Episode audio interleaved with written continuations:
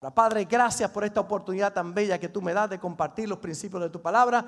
Gracias por tu pueblo reunido aquí que hoy recibe este mensaje. Te pido que esta semilla quede sembrada, eche raíces, profundice en cada corazón, en cada conciencia y de frutos. Y que uses este barro de barro, este vaso de barro, para que el tesoro que está en mí pueda ser revelado a tu pueblo a través de tu hermosa palabra. En el nombre de Jesús. Amén y amén. Hemos estado en Puerto Rico compartiendo una serie que se llama Vuelve. Mucha gente tristemente apartada del Señor, que se han alejado de Dios. Y hoy yo quiero ir a un tópico en particular, ¿verdad? Si no ves, si quieres ver, vuelve. Eh, no hay otra manera de poder describir la vida cristiana y en un encuentro con Jesús, como los que estuvieron aquí hoy compartiendo su testimonio de lo que pasó en el día de ayer en el retiro, que, que nuestros ojos se abren de momento empezamos a ver cosas que antes no podíamos ver. Comenzamos a descubrir cosas que antes estaban oscuras para nosotros. Cuando usted busca la escritura, Jeremías 33, 3, clama a mí, yo te responderé y te enseñaré cosas grandes y ocultas que tú no conoces. Así que un encuentro con Jesús, un encuentro con el Señor, abre nuestros ojos para ver cosas que antes nosotros no podíamos ver. Pero hay dos maneras de poder interpretar los asuntos de la vida. Hay dos maneras de interpretar los asuntos de la vida. Número uno, con nuestros ojos naturales. La razón, eh, nuestra razón tratando de interpretar las cosas que podemos ver nosotros. Porque se ha comprobado científicamente que nosotros vemos con el cerebro. Usted mira, no con esto, las bolitas que tiene aquí, sino con, los, con la parte de acá, con el cerebro. Usted interpreta lo que está pasando por estas imágenes ahí en, sus ojos. O puede verlo también, la segunda manera de nosotros poder interpretar los asuntos de la vida es con los ojos espirituales, que son los ojos de la fe. Entonces, más allá de lo que tú ves, es importante cómo tú interpretas lo que estás viendo. Así que no es lo que ves, sino cómo lo ves. Porque puede haber un problema y dos personas interpretarlo de manera diferente. Uno con los ojos naturales y otro con los ojos de la fe. Y cada problema en la vida o cada situación o los asuntos de la vida, usted lo va a ver o con los ojos naturales o con los ojos de la fe. Y como dijo ahorita, dicen los científicos que vemos con el cerebro. Y eh, el término científico es que la imagen pasa por el lóbulo occipital en la parte trasera, interactúa con el lóbulo frontal y entonces a base de la información que hay allí interpreta la imagen. Así que usted mira, pero usted no mira a través de esto que está aquí, usted mira a través del cerebro.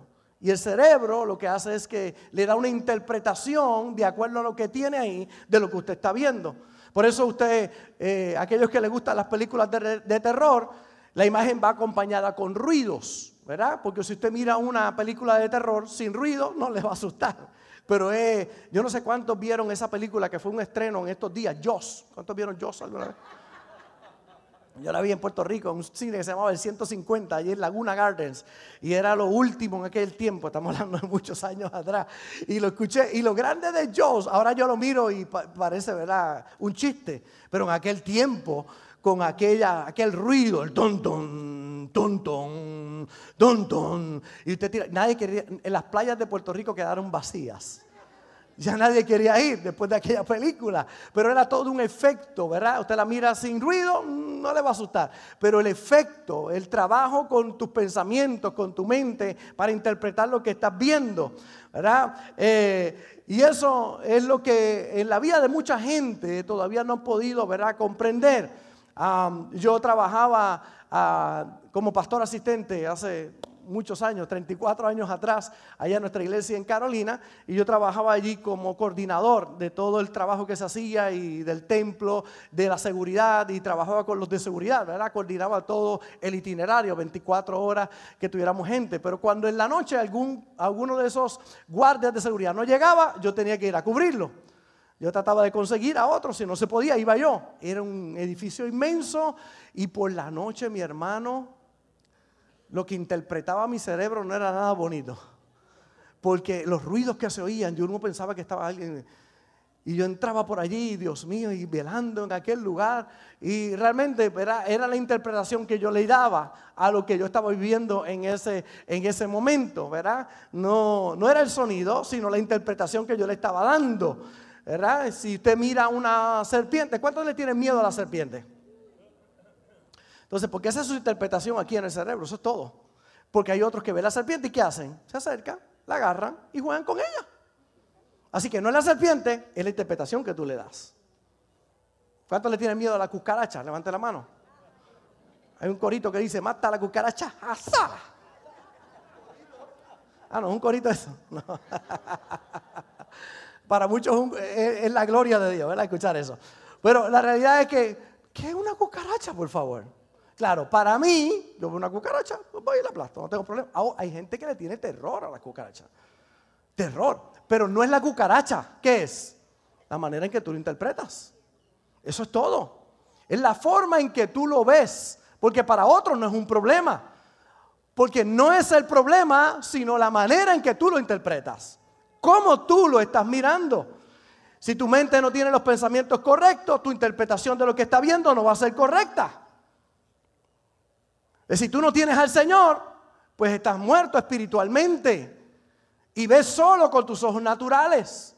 Todo lo interpretas de acuerdo a esa mentalidad natural, limitada. Todo lo que tú ves, por eso una persona cuando recibe a Jesús como Señor y Salvador, recibe vida en el Espíritu, porque usted es un espíritu que tiene una mente y vive en un cuerpo, pero usted ni es cuerpo ni es mente, usted es un espíritu. La eternidad está en el espíritu. Cuando usted no tiene a Jesús, cuando usted no ha confesado a Jesús como Señor y Salvador, está muerto espiritualmente. Los muertos no sienten, los muertos no ven, los muertos no hablan. Usted está muerto en el espíritu, pero cuando usted recibe a Jesús, le permite entrar a su corazón. Dice la Biblia que recibimos vida. Y cuando usted recibe vida, ahora comienza a ver cosas que antes no veía, porque está vivo.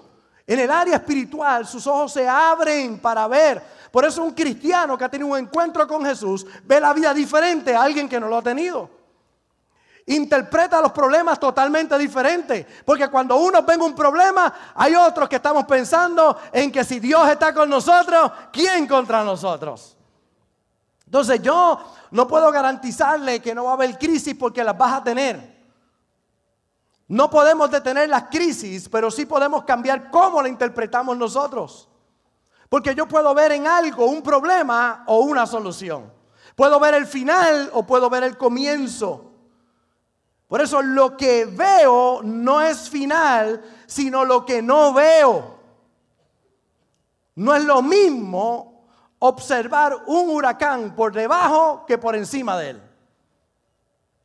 En medio del huracán, el sol sigue brillando. Los que experimentamos María en Puerto Rico hace siete años atrás, que devastó toda nuestra isla, norte, sur, este, oeste, completa. Por más de 24 horas nosotros no vimos la luz del sol, era una oscuridad, era ruido, era desastre. Y esos momentos difíciles que vivimos allí, los que estuvimos allí, vivimos aquel tiempo. Pero ¿sabe qué? Nunca el sol dejó de brillar. El sol seguía brillando por encima de la tormenta, del huracán. Y yo te digo hoy, la tormenta va a pasar y el sol va a salir otra vez. Siempre estuvo ahí, pero ahora lo vas a poder ver.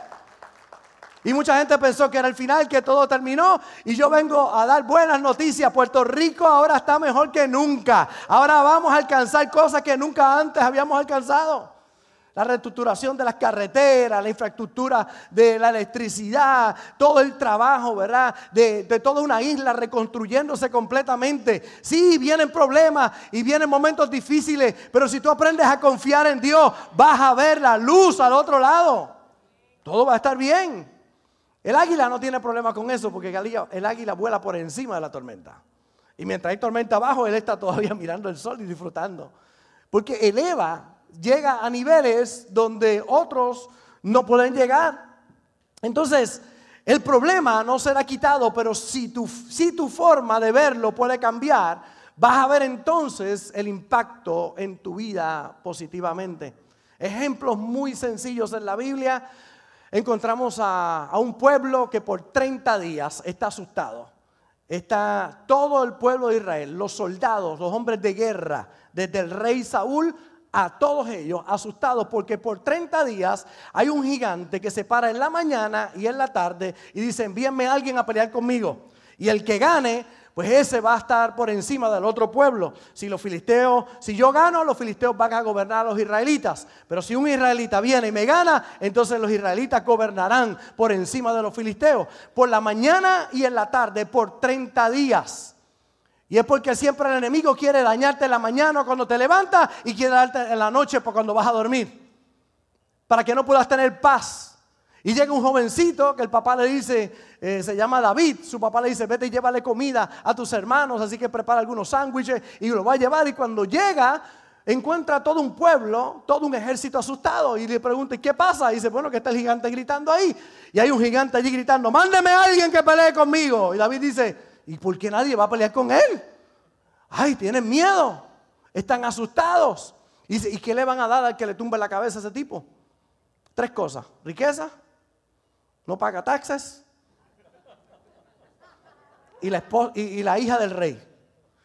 Y como siempre digo, dijo, riqueza. Wow, quiero riqueza. ¿A cuántos quieren bendiciones? ¿verdad?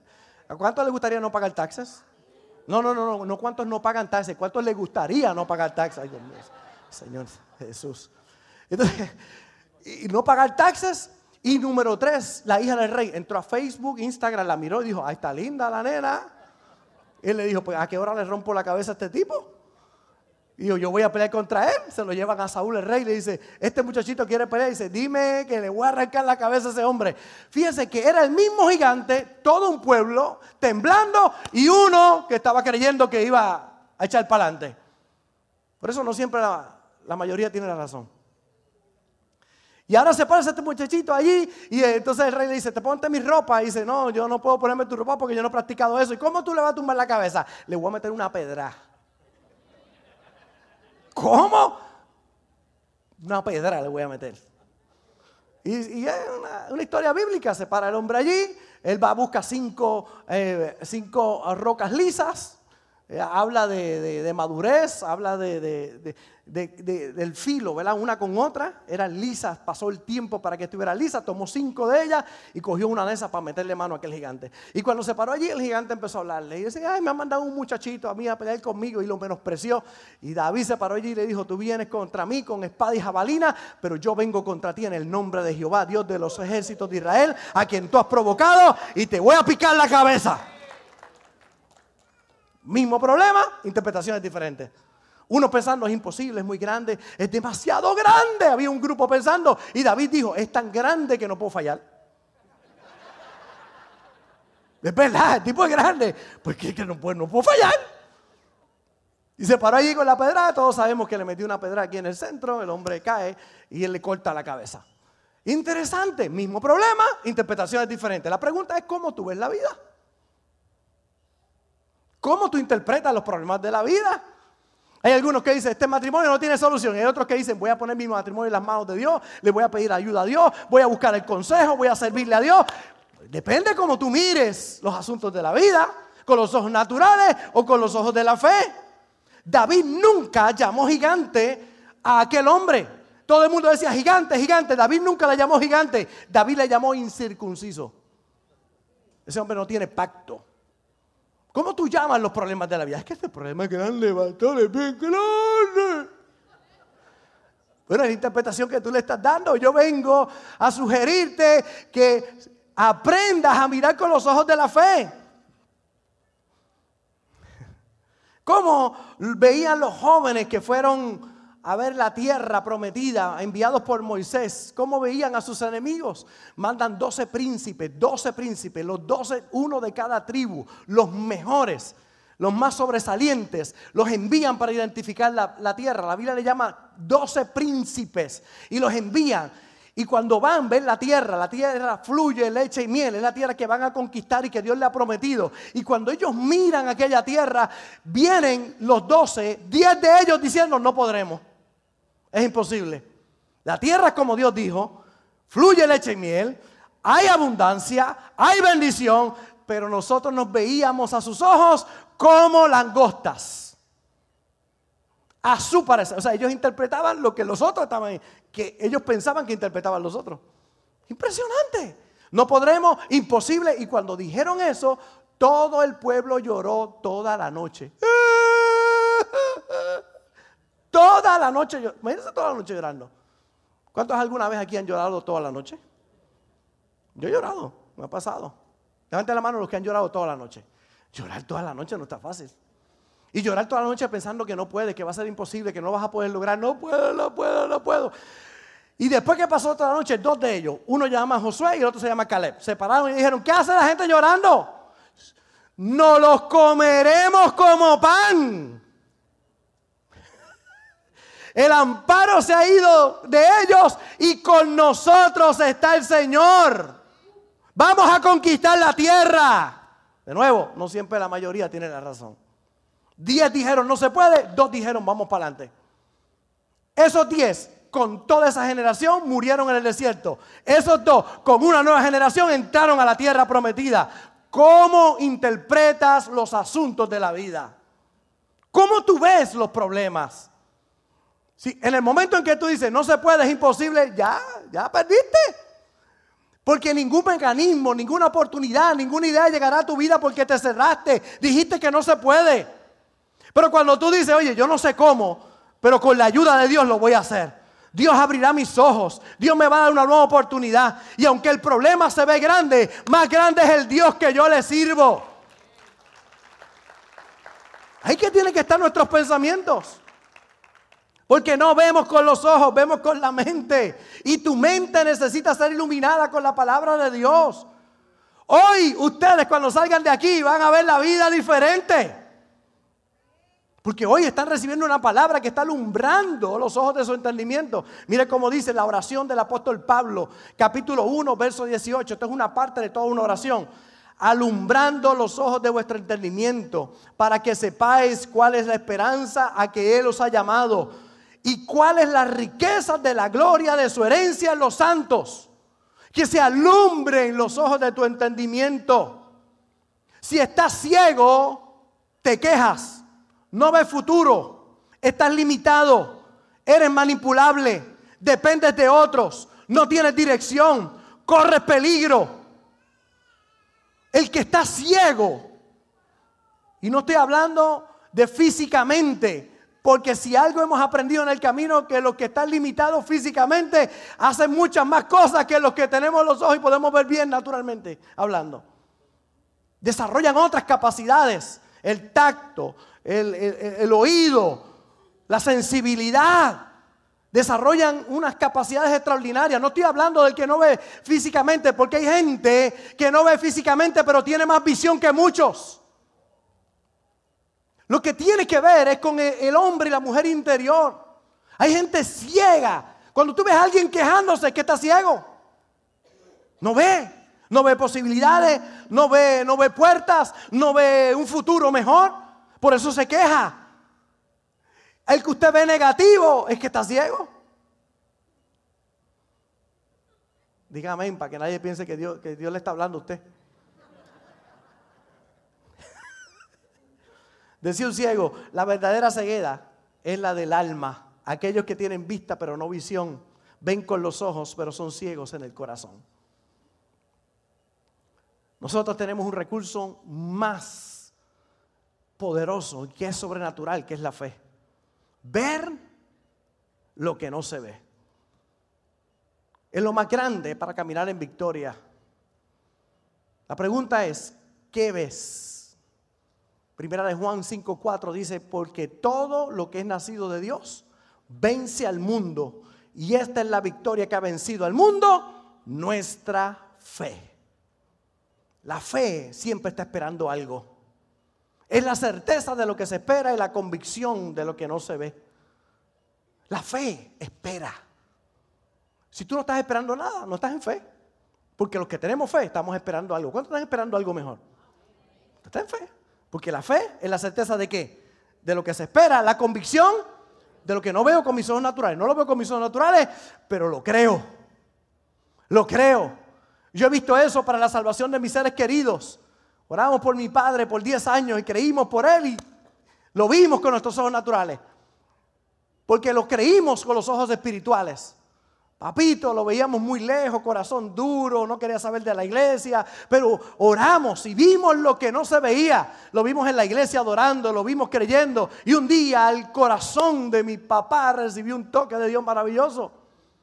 Porque tiene que ver con la fe, con ver lo que no se ve. ¿Cómo interpreta los asuntos de la vida? Hace muchos años en casa se dañó la lavadora. Y con cuatro mujeres, estaban todas en casa, ya todas gracias al Señor para la gloria de Dios y por la bendición de Dios han comenzado a salir de la casa, aleluya.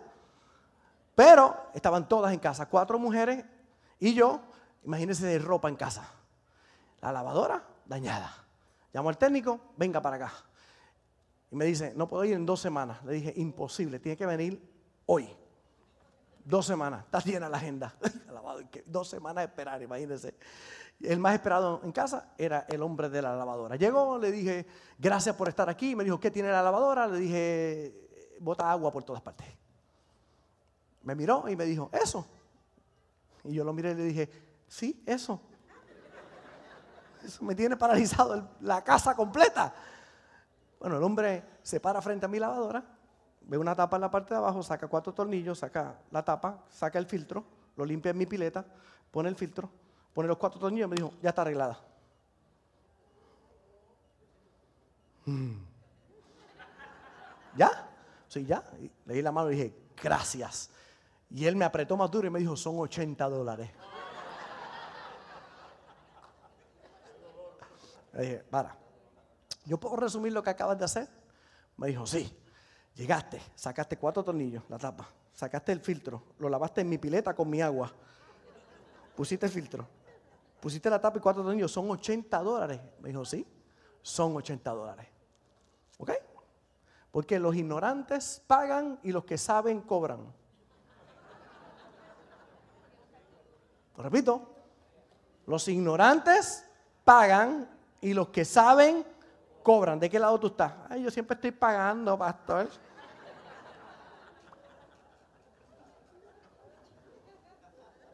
Cámbiate. Cambia de lado. Yo siempre estoy chabajo. Ay, pastor, usted no sabe todo lo que tengo que pagar. Pues cambia al otro. ¿Qué es lo que necesitas saber? ¿Verdad? Entonces, cada seis meses yo me paro frente a mi lavadora. Saco cuatro tornillos, la tapa. Saco el filtro, lo lavo en mi agua la que pago yo. Pongo el filtro, pongo la tapa y cuatro tornillos y me doy una palmadita y digo, acabas de ganarte 80 dólares. ¿Ah? Porque los que saben, cobran y los que son ignorantes, si estás cansado de pagar, cambia de lado. Muy sencillo.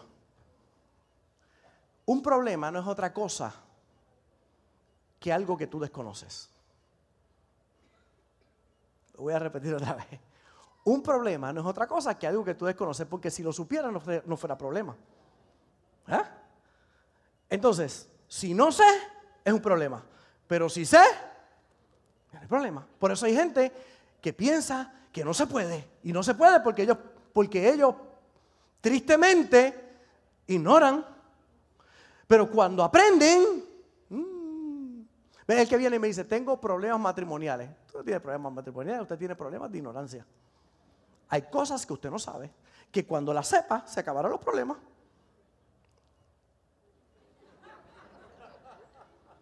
Si usted quiere aprender, compre el libro de nosotros. Nuestro libro se llama Aprende en 30 días lo que nos tomó 30 años, porque los sabios cobran y los ignorantes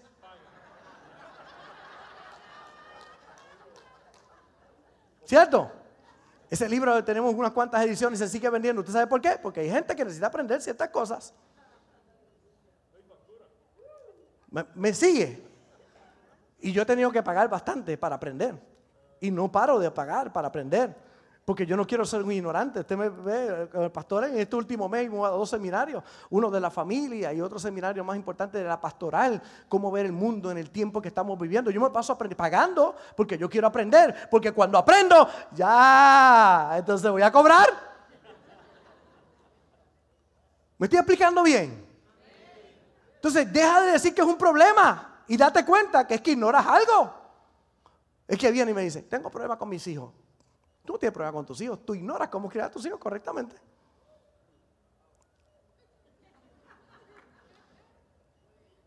Entonces tienes que llevarlo a un terapista, a un psicólogo. A los pastores no, porque nosotros no cobramos. Nosotros te tenemos el nene gratis. Allá van y te cobran un montón de dinero. Porque tenemos una misión mayor. Pero usted lo lleva y te cobran. ¿Y te cobran por qué? Para enseñarle algo a tu hijo y enseñarle algo a ti que no sabes para que pueda y crearlo de la manera correcta.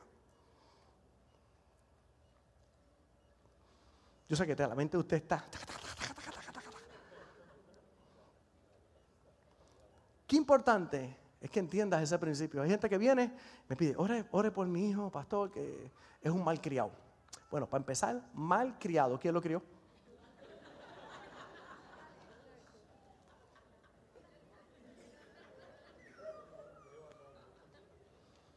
O sea, no me digas que tu hijo es un mal criado, porque si tú lo estás criando, pues entonces el problema no está en tu nene. No me pidas que ore por él, pídeme que ore por ti. Ouch. No estoy aquí para hacer amistad contigo, estoy aquí para decirte la verdad.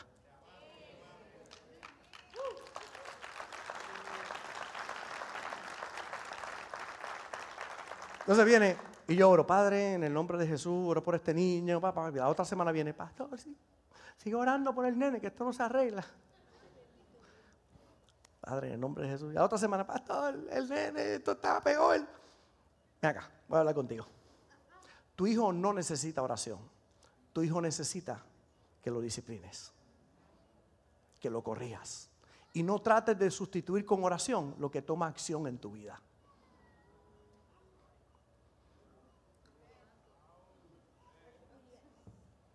Entonces, en el día de hoy, yo quiero dejar esto claro en tu corazón.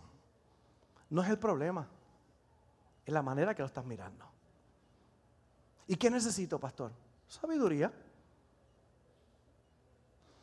Santiago capítulo 1, el verso 5 es bien sencillo. Si hay alguien que está falto de sabiduría, pídala a Dios y Él se la dará abundantemente y sin reproche pero pida con fe, no dudando nada, porque el que duda es semejante a la onda del mar, que va y viene, y no piense quien tal haya, haga que recibirá cosa alguna de parte de Dios. No puedes recibir cosa alguna de parte de Dios si no crees que Él te da sabiduría. Pastor, ¿y cómo va a llegar la sabiduría? Pues tú tienes que tener tu corazón abierto para aprender. Porque cuando el estudiante está listo, el maestro llega. Porque cuando tú abres tu corazón en fe, tú vas a comenzar a ver cómo atraes las bendiciones de todas partes a tu vida. Yo tengo un hambre todos los días de aprender el matrimonio, por eso, por eso en los libros no te, los libros, o sea, tú no escoges los libros, los libros te escogen a ti. A los que nos gusta leer. Usted sabe que los libros, tú no escoges los libros, los libros te escogen a ti. De momento tú vas por ahí, ¡guau! Y ese tema te llama la atención. Tú dices, porque es lo que tú has estado buscando. Tú sabes, usted no ve mujeres embarazadas hasta que usted quede embarazada. Cuando usted ve embarazada, ve mujeres embarazadas por todas partes. Un principio de psicología lo dice muy sencillo. Porque si está ah, en el mapa, si está en el territorio, estará en el mapa. Si está en el mapa, estará en el territorio. Correcto. Si está, si está en el mapa, está en el territorio. Usted dice, yo me quiero comprar tal carro. Usted no ve ese carro por ningún lado, pero cuando usted dice que solo quiere comprar, empieza a verlo por todos lados. ¿Por qué? Porque ya su mente empieza a buscar. Si usted le dice a su mente y a su corazón, no se puede, ya, se apagó, no funciona. Pero si usted dice, yo no sé cómo, pero yo le creo a Dios. Yo le creo a Dios yo no sé cómo el matrimonio va a echar para adelante, pero voy a buscar consejería, voy a buscar ayuda, voy a buscar, eh, voy a leer buenos libros, voy a estar en expectativa porque mi matrimonio va para adelante en el nombre del Señor. Mis hijos no se pierden, mis hijos van a servir a Dios, mis hijos tendrán un encuentro con el Señor. Yo le creo a Dios con todo mi corazón y Dios va a comenzar a mover todas las cosas por todas partes. Y tú vas a ver cómo las puertas comienzan a abrirse y oportunidades comienzan a llegar a tu vida. Porque no es el problema, es como lo estás interpretando. Es como tú lo ves. Por eso es que tenemos que sacarte del no para llevarte al sí.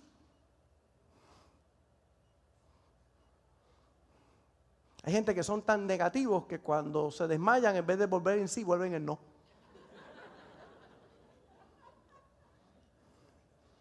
Siempre llevan la contraria a todo.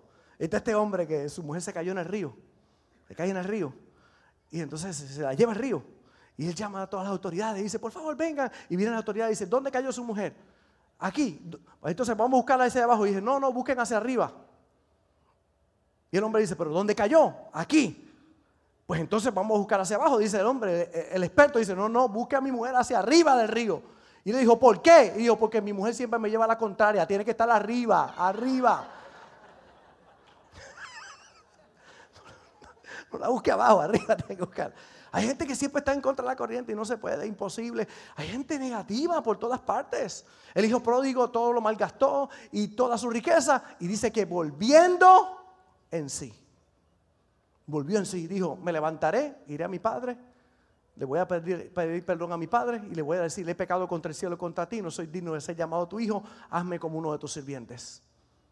Y cuando se levantó y fue, papá lo recibió él no sabía cómo lo iba a recibir, ni se imaginaba, pero cuando llegó, papá lo abrazó y le dijo, maten el becerro gordo, hagamos fiesta, póngale vestido nuevo, anillo nuevo. Y él dijo, yo quiero, hazme como uno de tus jornaleros. Me fui, no, tú, tú, eres un hijo de la casa. Yo vengo a decirte hoy, tú eres un hijo de la casa. Y Dios tiene cosas maravillosas preparadas para ti. Y si te fuiste, te apartaste, vuelve. Para que tus ojos se puedan abrir. Así que en esta hermosa mañana quiero dejar claro en tu corazón que no es el problema. Tu problema no es el problema. Tu problema es cómo interpretas el problema. Y la manera en que puedes trabajar con eso es, número uno, si no tienes a Jesús en tu corazón, entregándole tu vida a Él. Si estás apartado, regresando a casa. Y si estás en la casa y estás sirviendo a Dios, pidiéndole a Dios sabiduría, abre mis ojos, Señor. Abre mis ojos. Una de las escrituras más lindas que encontramos en las escrituras, de todas las preciosas que hay historias, y con esto cierro. Diga, ah. Para que el pastor lo oiga, me vuelve a invitar. ¿Tú sabes? Es importante. Mire, aparece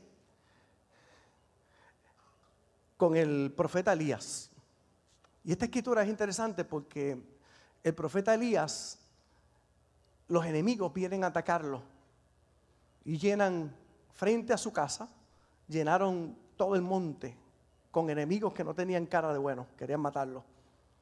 Y él se paró, estaba encerrado y él, su sirviente cuando salió y vio toda esa gente que venía a atacarlo, entró corriendo y dijo, Señor, nos vienen a liquidar aquí. Esto se acabó, nos vienen a matar. Y sale el profeta y cuando mira dice, más son los que están con nosotros que los que están con ellos.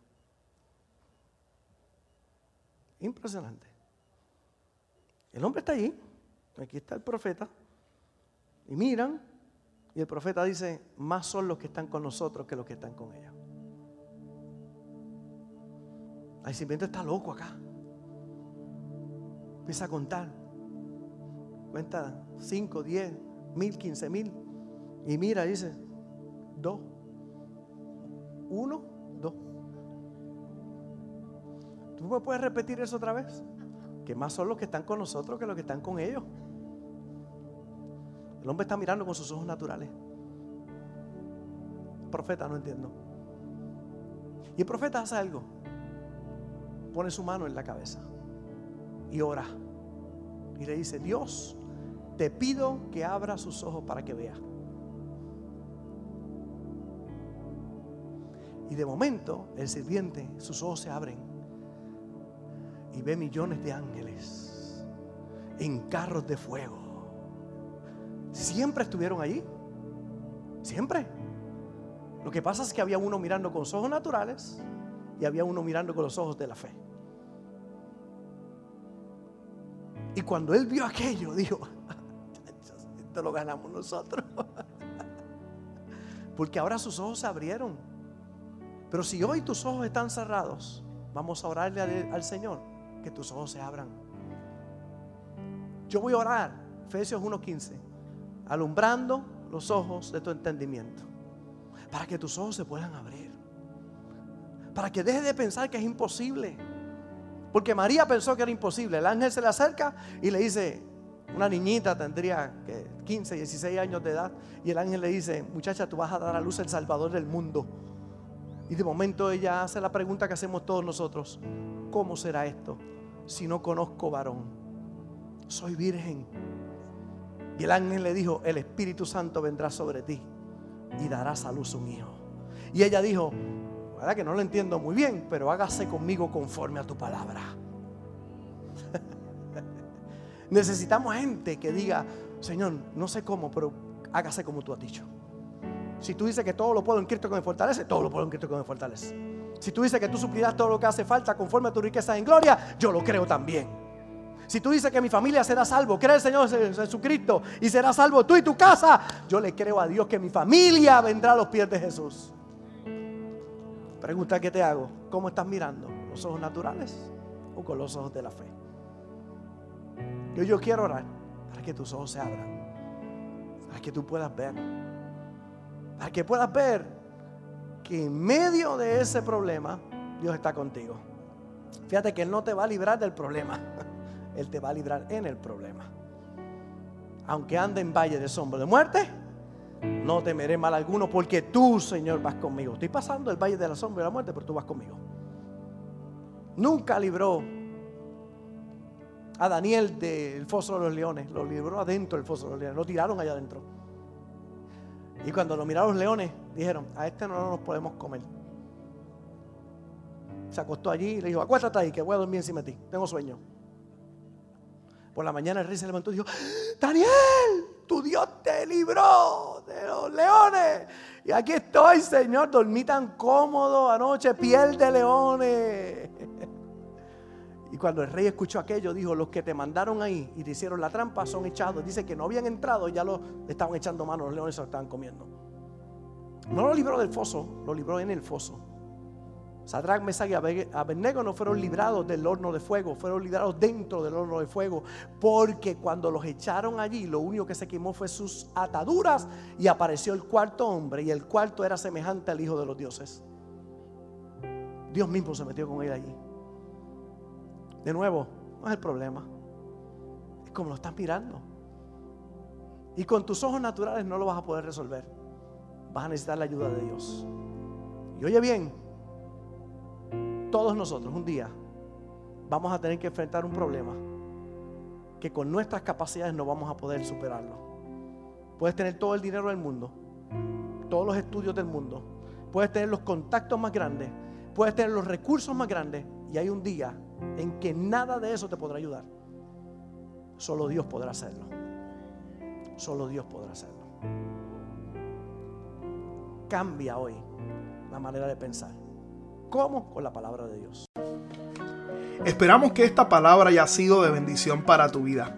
Te invitamos a que te mantengas conectado con nuestra iglesia y ministerio a través de las redes sociales Puedes buscarnos bajo Iglesia Bahía Vida y nuestra página de internet bahiavida.church, donde podrás encontrar mayor información y podrás acceder a contenido y encontrar los enlaces para continuar ayudándonos a llevar la palabra de Dios a través de tu generosidad.